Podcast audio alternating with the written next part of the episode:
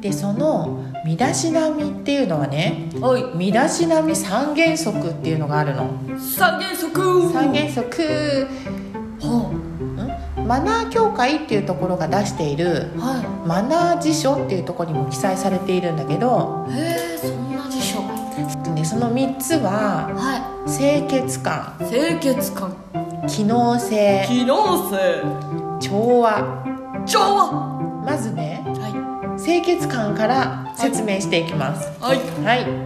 相手に不快感を与えない清潔感のある状態いはこれが一番最も大切な配慮ですいはい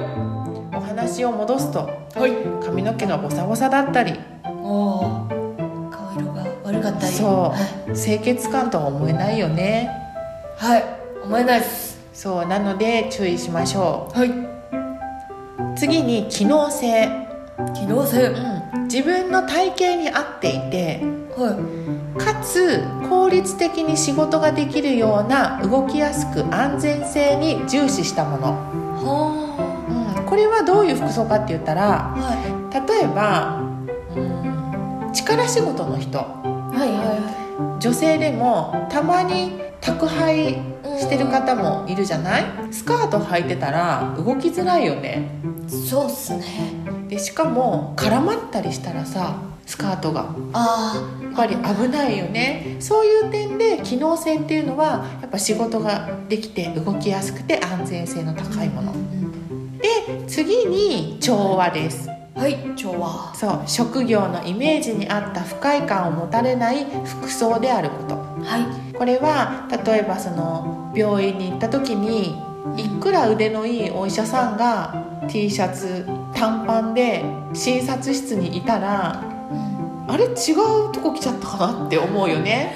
思うんすねうんうんそれは不信感でしかないじゃないは職業に合ったイメージっていうのはすごい大事だよねいでこの三原則っていうのには男女異なる部分があるんだけどはい全てに共通するのはやっぱり清潔感なんですあ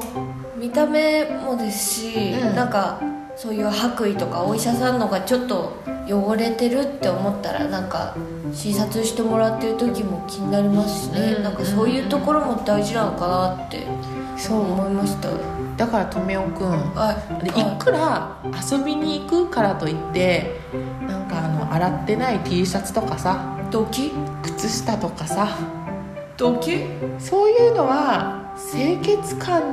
は欠けちゃうよねでも残念なことにやっぱ男性はねちょっとそういうところが疎かったりするから清潔感っていうことに関しては清潔感を上げるっていうだけでね男の人ってあかなり印象が変わってくると思うよ100唱えたら俺は清潔になる清潔清潔清潔ちょっとじゃあ来週まで持ち越していいですかねはい、はいじゃあ今週はこの辺で清潔感ご視聴くださりありがとうございました清潔清潔感感感感ありがとうございました失礼いたします失礼します